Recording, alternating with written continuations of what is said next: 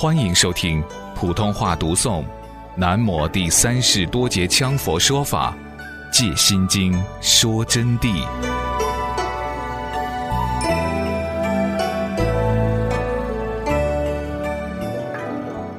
这个物件，它的方式方法之差别非常大的。打个譬喻给你们听，在寒山寺啊，有一个小和尚，小沙弥，他非常聪慧。老方丈师傅啊，经常教化他，就是说你要明白，佛就在你的身上，就在你的每一毛孔之间，就在你的每一根指头上。这给他一说了以后，他每天啊就在想。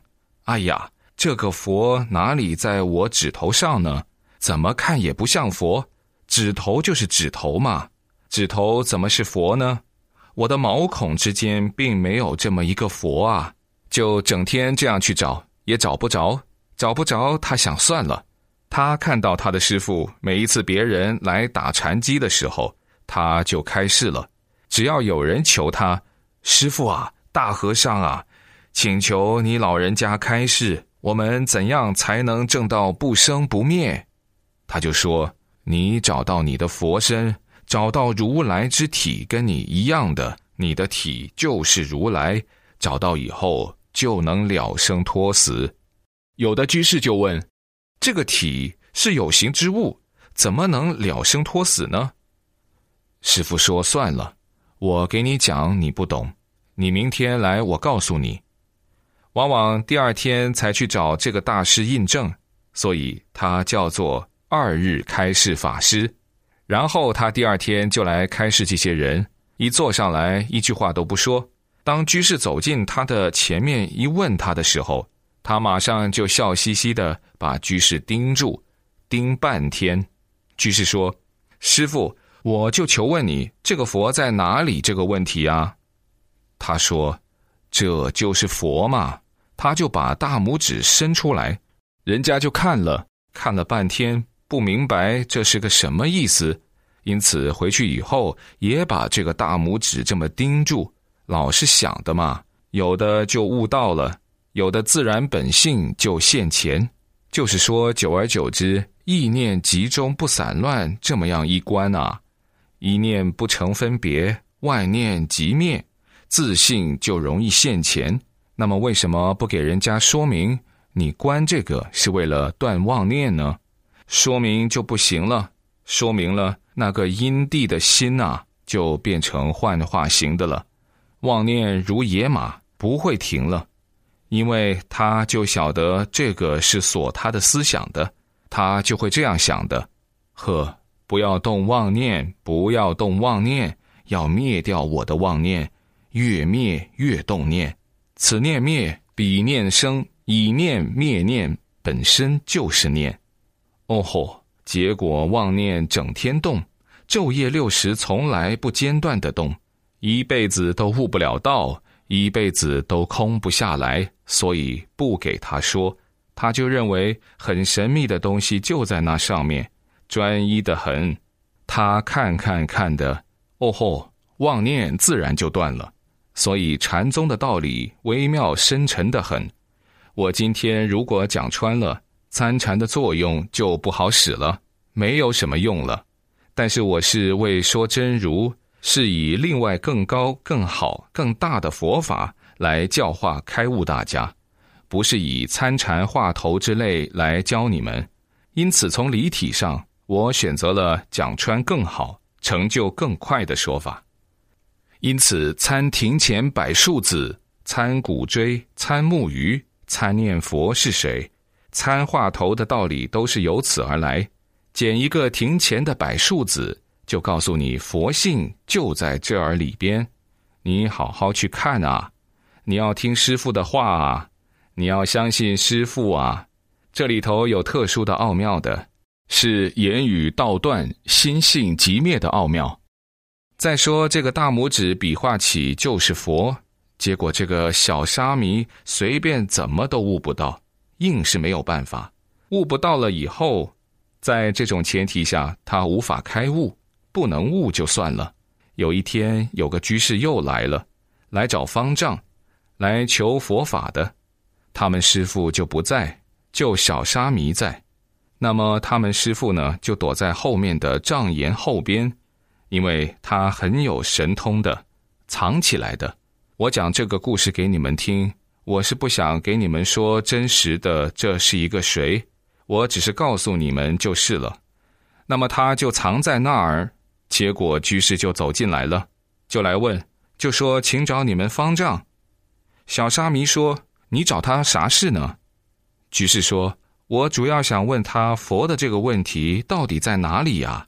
什么叫做佛？小沙弥说：“这个问题嘛，我知道嘛。”他说的：“你问我就晓得了嘛。”这下他师傅呢，就藏在那个帐后边，就拿了一把尖刀，非常利的，以神通关照到，就晓得小沙弥要搞这个动作。然后小沙弥说：“你好好听，我给你传法。”你赶快给我顶礼，这下居士就给他顶了礼，就说：“小师傅啊，你一定赶快告诉我，到底什么是佛？”他说：“你连佛都不晓得，这个嘛就是佛嘛。”哎呀，他把他的大指拇比上，刚刚这样一伸出来的时间，他师傅啊，那是正道的圣人，哗把刀一下甩过去。一刀就把他指拇砍成两截，轰！一刀就刚刚齐这儿砍断，一砍断以后，他就呼痛疼了。看到是他师傅，吓慌了。他师傅说：“你快说什么是佛，马上说，马上说。”嗨呀一怔，他又说：“这就是佛。”他又拿大拇指出来，呵，拿出来没有指头了。哎呀，一下子就回光返照，当时就明白了的嘛。因为他师傅每次用功的时候是用左手在比，所以他也用左手在比。一拿出来，指头已切掉就没有了。回光返照一下就明白了佛性，对师傅跪地谢恩。师傅说：“回答我。”小沙弥说：“指头本是佛，佛陀亦是指。”待到五指时，当下见佛子。所以说啊，佛法的道理奥妙无穷，尤其是在明心见性这个问题上。当然，我们讲了这么几天，好像都没有说到明心见性。佛法里边见性是很深沉的一个问题，哪里是随便就能彻应得了本性啊？如果有人说当下加持你，给你彻应本性。那无非是骗子妖人之说。佛陀为了让众生见性成佛，都说了二十二年的般若。当然，解脱大手印的法是另当无上顶级的。还是转入正题吧。一般在禅宗里面，先要求悟，也就是先要求你悟到这个道理。悟到道理以后，你才谈得上争取去见，见到道理。由如如不动的真空佛性里头住下来，才能称为定。定下来，自身产生关照般若的作用，然后查尽定力，愈增愈长。通过意识的沉静，就是把意识空没完。莫那意和阿赖耶都被空没完了以后，才进入正智般若，就是无上般若的境界。在禅宗里面是这样要求的。但禅宗也讲究悟，特别是见悟门，先从理上入手，见息，渐渐而明理，以理而达悟。大家小心，有些祖师把八十心王阿赖耶作为佛性，这是有问题的。那么在法相宗里面又不同了，唯识宗法相是先从理论上告诉你是怎么样一回事，怎么样一回事。人的意识有若干种，每种意识是怎么变的？你们的身体又是从何而来？那么意识与外气世界是什么一个关系？阴明限量的实质存在是什么？真空佛性到底什么样子？是从文字理中告诉你了道理以后，然后使你从理中去明白，然后再去修行查照自己的境界。净土宗呢，就干脆不给你说什么明不明心、见不见性，就是好好念个阿弥陀佛，把戒律给我守好就行了。要知默念弥陀是收心，把阿弥陀佛念好，一心不乱的念，阿弥陀佛就来迎接你。只有一个澄净的希望，就是说静下来，只有好好念阿弥陀佛。但他又有他的弊病，他的弊病是什么呢？就是有个贪着，贪着阿弥陀佛来接他。如果说念到一定的程度，确实阿弥陀佛要来接的，这倒是千真万确的事实。